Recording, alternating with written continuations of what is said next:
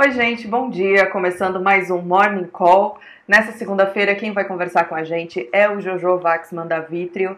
Jojo, bom dia. Obrigada por conversar com a gente mais uma vez. Bom dia, Gabi. Bom dia, pessoal. Tudo bem? Hoje, diretamente dos estúdios. dos estúdios chamados de minha da casa. Exato. Jojo, a gente está entrando aí na terceira semana de quarentena no Brasil, né? Ou pelo menos em São Paulo e em outros lugares do Brasil. Uhum. É, na semana passada, o mercado teve ali três dias de alta, mas fechou a semana ainda em baixa. O governo anunciou uma série de medidas, BNDES, Banco Central, Caixa Econômica. O projeto de renda mínima está no, tá no Congresso, falta o Senado aprovar, tem sessão marcada para hoje às quatro da tarde. Você acha, como que, como que você vê essa reação dos bancos estatais? Como que você vê essas medidas que estão sendo tomadas? Embora na prática a gente ainda não tenha nada, o Congresso precisa aprovar, né? É, olha, assim, as medidas no Brasil estão bem alinhadas com as medidas que estão sendo tomadas por bancos centrais e governos é, no mundo todo, né? É, o, o, ministro Paulo Guedes no sábado à noite fez uma fez uma longa live aí de quase duas horas de duração, onde ele onde ele falou bastante sobre isso, né? E ele várias vezes voltou nesse número, né? Que entre somando todos os esforços e, e juntando o que é diferimento de imposto com o que é ajuda permanente e tal, a gente está falando de alguma coisa como 500 bilhões é, de reais, né? E aí ele todo tempo fazia a comparação com o tamanho do que se ganhou na reforma da Previdência versus o que está se gastando agora, ainda que seja é, numa vez só. Né? Então, assim, é, sem dúvida nenhuma, a maior parte desses mecanismos são novos no Brasil. Então, eles precisam é, não só de aprovação é, no Congresso ou, ou, ou até pelo presidente, mas também eles precisam fazer isso funcionar. Né? Então, os bancos estão recebendo muita liquidez, né?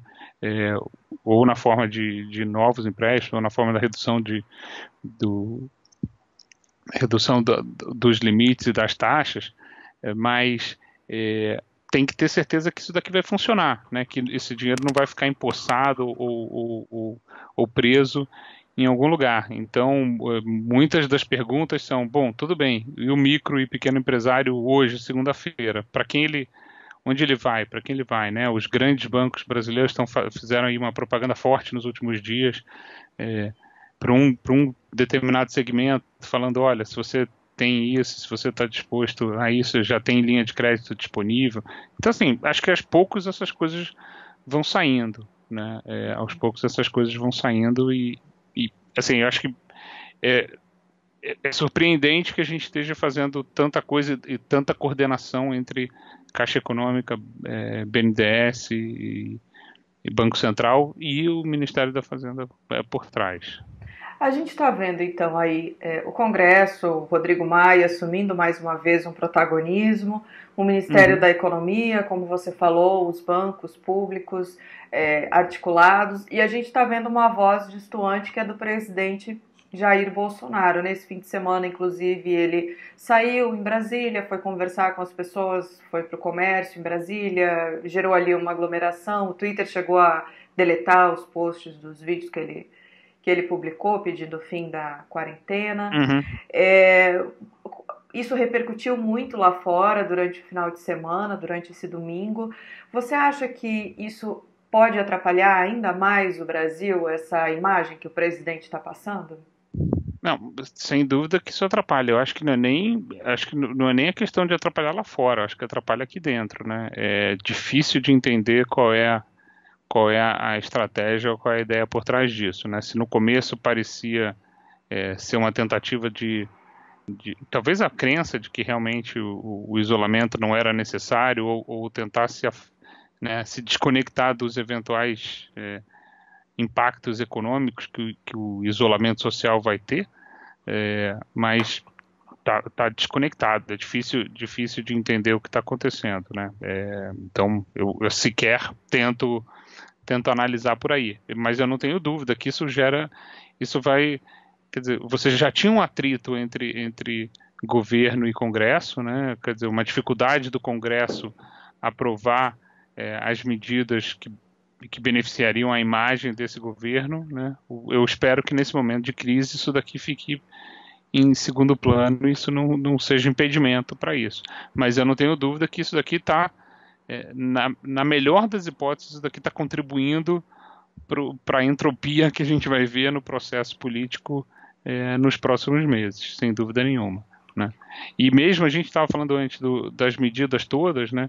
É, essas medidas todas parecem é, grandes o suficiente, mas tem uma incógnita enorme que é quanto tempo você de fato precisa é, você precisa da, do, do isolamento, né, do, do, fechamento da economia como um todo.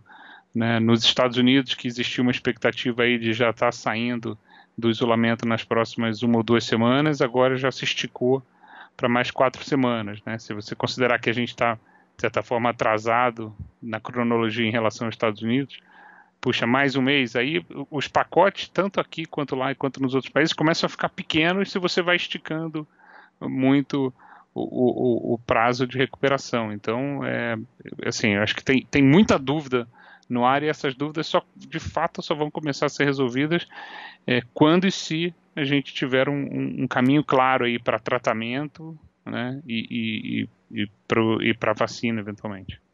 Falando um pouquinho de mercado, eu disse no início da nossa conversa que na semana passada o mercado teve três dias de alta, embora tivesse fechado uhum. a, a, semana ainda em baixa. É, e a gente tem uma segunda-feira que parece que está começando bem no exterior. Como é que está? É, exato. As últimas três segundas-feiras foram segundas-feiras muito ruins, né? Onde a gente começou, o mercado já abriu com os mercados futuros nos Estados Unidos é, em limite de baixa, né? Ontem parecia que talvez fosse a quarta é, quarta-feira nesse, nesse ritmo, né, com justamente depois da notícia aí do, do anúncio do Trump esticando a quarentena até o final de abril, mas os mercados deram uma virada, eles estavam negativos, né, eles deram uma virada, a Ásia ainda está é, ainda fechou a maior parte negativo, de, é, é, destaque aí para a Austrália, a Austrália fez uma série de, de, de, anúncios, inclusive que vai ajudar a pagamento de salários.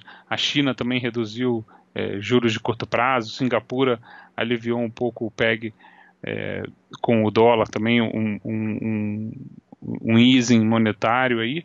É, agora está meio perto do, do zero a zero em terreno positivo o, o, o índice dos Estados Unidos. Tem um movimento técnico normal de final de trimestre, que é um movimento de rebalanceamento técnico das carteiras que acaba pressionando um pouco a venda. Então, normalmente, final de trimestre puxa um pouco os preços para cima, pode, isso pode estar ajudando também. Mas eu acho que o cenário como um todo é o mercado de crédito está tá dando sinais de, é, de deterioração lá fora e, e, normalmente existe, existe uma, uma, uma regrinha de três do, no mercado financeiro que o mercado de crédito antecipa o que acontece no mercado de, de renda variável. Então, é, acho que assim, infelizmente está longe da gente ver ainda o final dessa, dessa turbulência toda, pelo menos nos mercados. Uhum, tá certo. Jojo, muito obrigada pela conversa. Uma boa segunda-feira, mais uma boa semana de quarentena, mais uma semana de quarentena para você. Exato, para todos nós. Pessoal, muito obrigada pela companhia. Não esqueçam de dar um like, de se inscrever no canal. A gente se encontra de novo amanhã aqui no Morning Call. Até lá.